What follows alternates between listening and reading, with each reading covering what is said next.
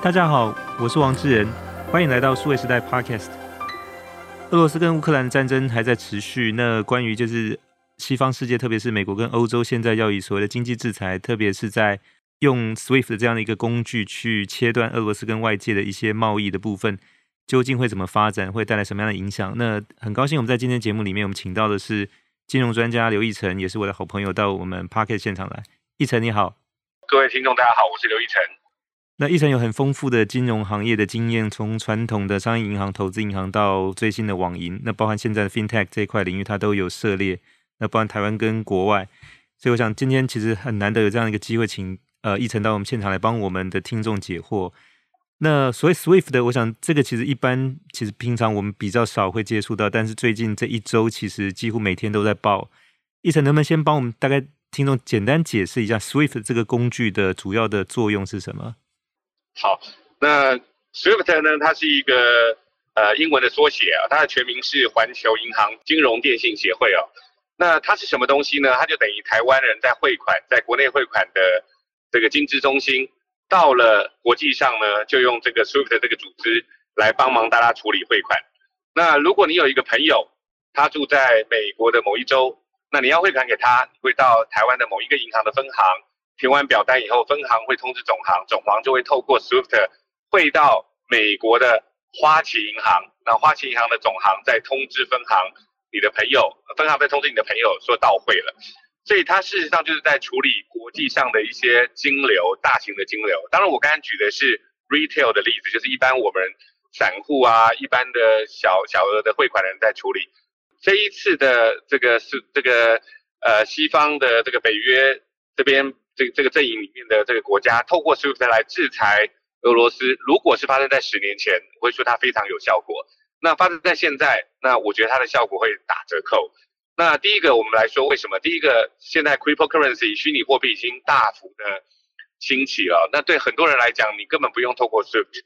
甚至于在很多很多银行之间，它本身就会通过银行之间啊，包括美国的很多新创，它已经不用经过 SWIFT。那以前大家都在开玩笑说汇款要到美国要七八天，扣你一大堆钱。那 SWIFT 在英文里面又刚好是快速的意思，它又不快，又扣你很多钱，所以很多 FinTech 已经可以取代散户之间的这个这个通汇哦。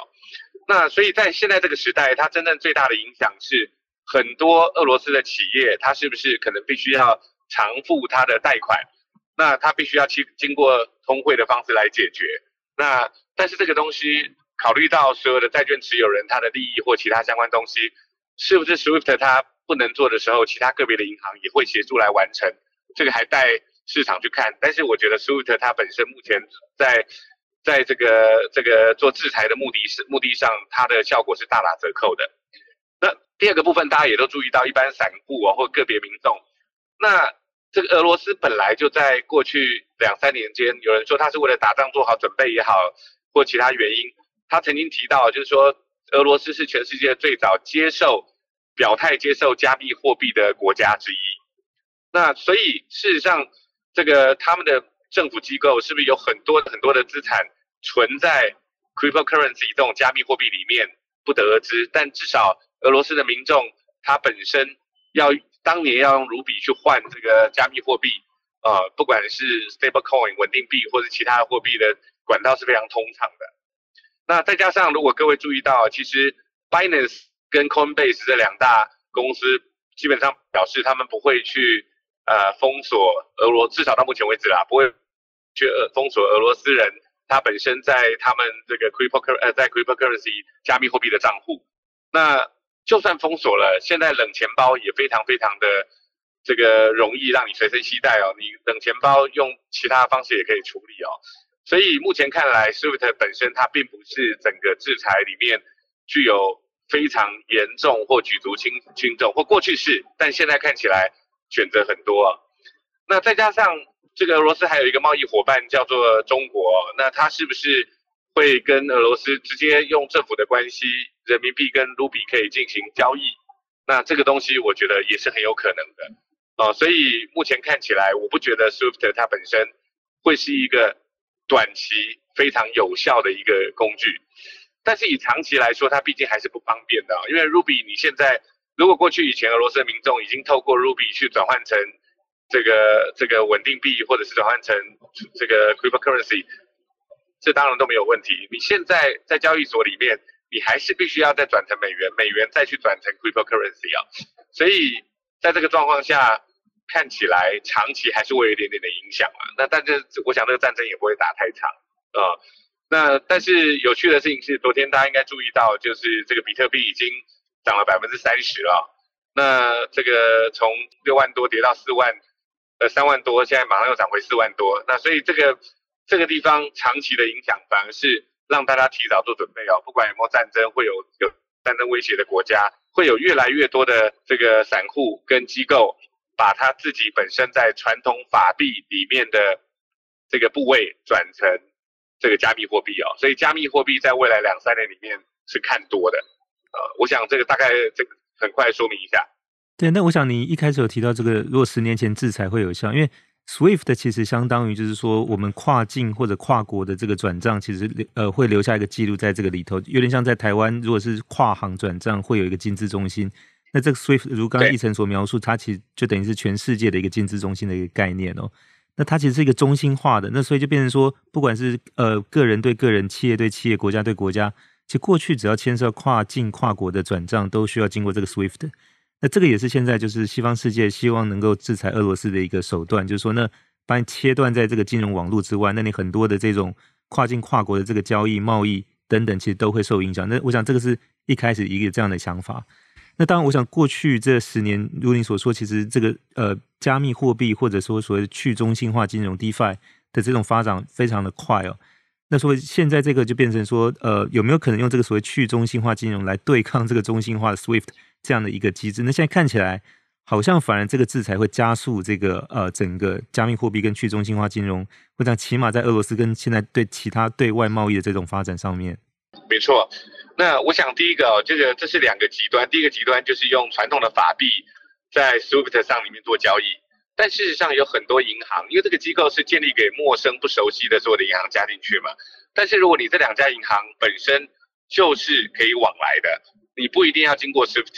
也就是说，在台湾是因为规定汇款要经过这个金资中心，如果金融的创新是允许的。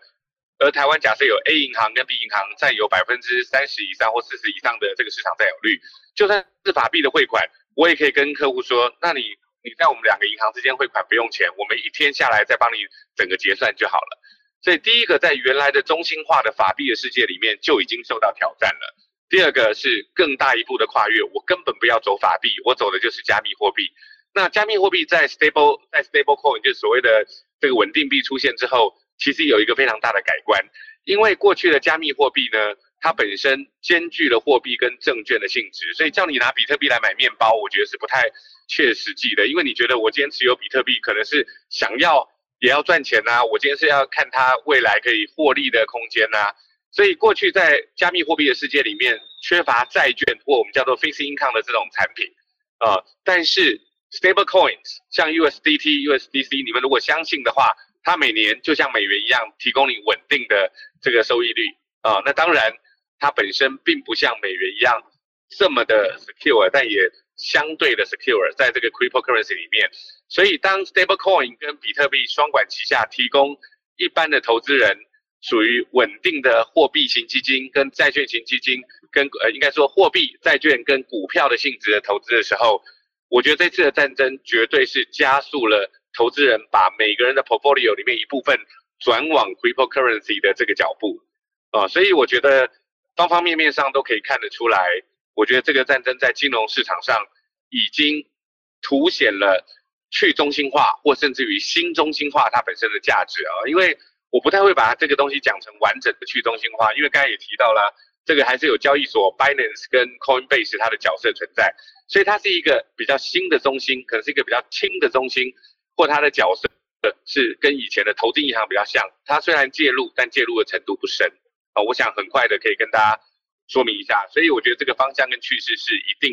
往下走的。那另外倒是有个制裁是比较有趣的啊，这个瑞士抛弃了，不，这个是 headline 所说，他抛弃了他的中立国的地位。那这个在战争上中立国瑞士本身的兵力会不会参与，我不知道，但是在金融上。他们已经表示了冻结俄罗斯的这个高官跟其他相关政治有关的的人物的这个账户跟资产。那这是非常非常重要的，因为其实瑞士它本身过去的金融的地位，它本身是不太受到政治跟军事的影响。但是现在的意思就是告诉你说，如果他觉得你是侵略者，他愿意冻结你的资产。那同样的，我刚才有提到，像 Binance、像这个 Coinbase 这些公司，它本身因为有做 KYC，你本身开户的时候，你还是属于某个国籍的。那在这样状况下，旧的金融机构像这个瑞士的机构，它已经要做制裁了。但是新的货币交易所这些这些呃这个虚拟货币、加密货币的交易所，它本身并不特定是属于哪一个国家的啊，通常是了。那它如果不参与制裁，那就会有更多更多未来有钱人的资产会宁愿流向 cryptocurrency，包括这些 Binance 啊，包括 Coinbase 啊，或者是 Qcoin 这些新兴的交易所，包括台湾的 MyCoin 啊，那。这个状况其实非常非常不一样的一个状况，那也会更加速这个虚拟货币它本身成为这个有钱的人或一般人的投资人他所投资的部分啊。那再来，我们刚才也提到，这纯粹是投资市场。如果今天讲到的只是一般俄罗斯民众买东西这个地方，我觉得 Ruby 还是买得到东西啦哈。这个这个大家想买的都还不是有太大的问题。所以我想大致的说明一下，它其实在对金融市场带来的影响其实是非常深远的。是，那呃，特别我想在这个部分的话，就是说看起来俄罗斯大概也是有所准备哦，因为它同时是说，目前大概比特币储备以国家来讲，应该也是排在大概前三名。那另外就是说，它也是最早承认比特币这个合法地位的国家之一。所以现在在面对就是说所谓 SWIFT 的这个制裁来讲，就是看起来它并不是完全没有准备，或者说就是束手待俘的这样一个情况。嗯，没错，但是这跟时间有关了哈，它的比特币的储备。还是会花掉的嘛，他买买东西啊，进口还是会花掉。再来，他有些储备可能在 USDT、USDC 这个部分，我还没有看到一个确信的数字。也就是说，这个战争如果它它在一两个月内结束，我觉得短期的影响真的并不大、呃。但是如果战争再持续下去，当然它的储备也不一定足够嘛，还是有很多很多接下来的需求。呃，不过我相信的战争就算是俄罗斯也不能打太久了，因为。这个外电报道说，一天会燃烧的军费，我看到的有六十六亿到到六百亿的这个数字不等。但是俄罗斯它本身的 GDP，呃，或者它本身的股市的资产，看起来它的经济实力，呃，并没有非没有办法支撑一个长期的战争啊。我想大概说明，它对投资影响，投资市场会有长期的影响，短期的影响有去有限。那对于汇款这些，我觉得短期也不会有太大的影响。那但是对于这个生活上也不会影响，但是对于整个市场的改变，我想长期是一个非常巨大的改变。那我想在这个部分的话，当然提到说，像 SWIFT 这个部分，它暂时被排除在外的话，它有一些俄罗斯本身企业可能也许跟国外的这些供应商或客户之间的这些呃费用的支付或者收取，也会受到一定的影响之外，就是它有一些国家的债务的这种定期要偿还，不管是本金或利息，现在其实也会受到这个影响。那当然，这个看起来就是如果战争能够在比较呃。借由谈判或者其他方式尽快呃告一段落的话，当然这个影响还是可以再可控的。那如果时间拉长的话，我想其他的这些国家的不管是企业或者政府对俄罗斯握有这个所谓债权，我想应该这个部分也会很担心说，那这个东西怎么样能够确保他自己的权益？没错，那你刚刚讲到的这个几个东西哦，当然有不同，一般是在资本市场上债券它要清偿或其他的方式嘛哦那。它第一个并不是每笔债券都在短期内都会到期，那利息的部分呢，那个它可以用特殊的方法处理吧，因为一般来讲债券固定的配息，那这个我觉得都不会短期内都不会是大压力。那而且如果你今天真的需要的话，用 refinancing 别的方法都可以处理到期到期债的东西。这第一个部分，那第二个部分是属于一般的供应链上，它的供应链一定会遇到比较大的打击啦哈，旧的该付的款项，那。本来在商业上就有这个延后付款的这个习惯哦，当然后来很多在走 TT 就是当场付款的，但有延后付款的这信用状也没有那么快就一定所有都要都要付款。那如果今天真的有付款了，那我相信他的合作伙伴如果真的需要钱，他还是会接受包括我们刚才提到 cryptocurrency 这些其他的付款的方式啊。对，那我想包一般老百姓大概也会担心，就是说，因为目前他手上假设的资产都是以这个 Ruby 来。计算的话，那随着 Ruby 现在在在贬值，所以也担心会缩水，所以这个部分我想也会加快说民间可能考虑把一部分或者大部分的资产转移。那既然买不到美金的情况之下，有可能就是更多往加密货币这个方向去做这个就是资产的重新配置。我相信，呃，等 Ruby 再跌一段时间，这个交易量会更大啊，因为目前因为 Ruby 还在一个这个币值大量下跌的一个状态下，所以我看不出来有多少人愿意接受收 Ruby 啊，地下换汇市场可能啊换成美金，然后让美金再去买买这个各种形态的加密货币。那或许有一个黑市正在帮忙进行这个汇兑，但我觉得是有限的啦，因为大家担心。可是等到 Ruby 跌到一定的幅度，我相信这个 landslide 大量的资金外逃、大量的资金转移是一定会发生的。那也很可能他们对于这个他们自己的元首普丁早就很了解了，所以已经有很多货币都是用加密货币或者是用美元的形式存在了啊，这也不是没有可能。对对，那就说当另外一个就除了这个加密货币之外，就是呃，它被排除在这个 SWIFT 的这个呃，就是跨境跨国交易之外，就是。有可能透过类似像跟他的这种伙伴，比如假设中国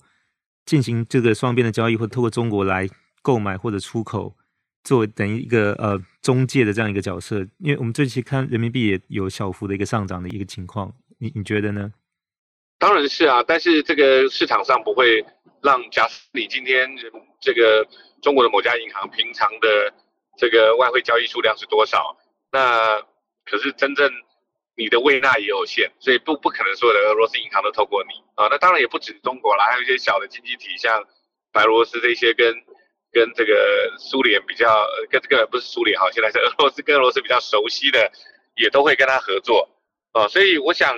短期都不是问题啊呃，但长期它所造成的影响，包括 Ruby 不再是一个被大家信任的 currency，或者是俄罗斯本身经济受到重创，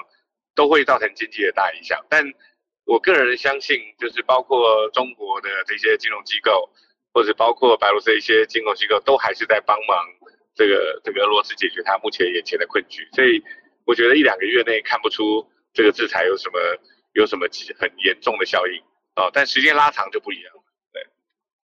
对，好，那我们今天很谢谢金融专家刘义成到我们 Podcast 节目来帮我们分析，就是呃，西方世界现在透过 SWIFT 在制裁俄罗斯。以及目前的整个加密货币跟去中心化金融在这里面可能正在扮演的一个角色。谢谢义成，谢谢，那有机会再聊。呃，也谢谢各位听众的收听，希望大家会喜欢这一集的内容，欢迎给我们点赞转发，也请给我们留下意见。我们下期再会。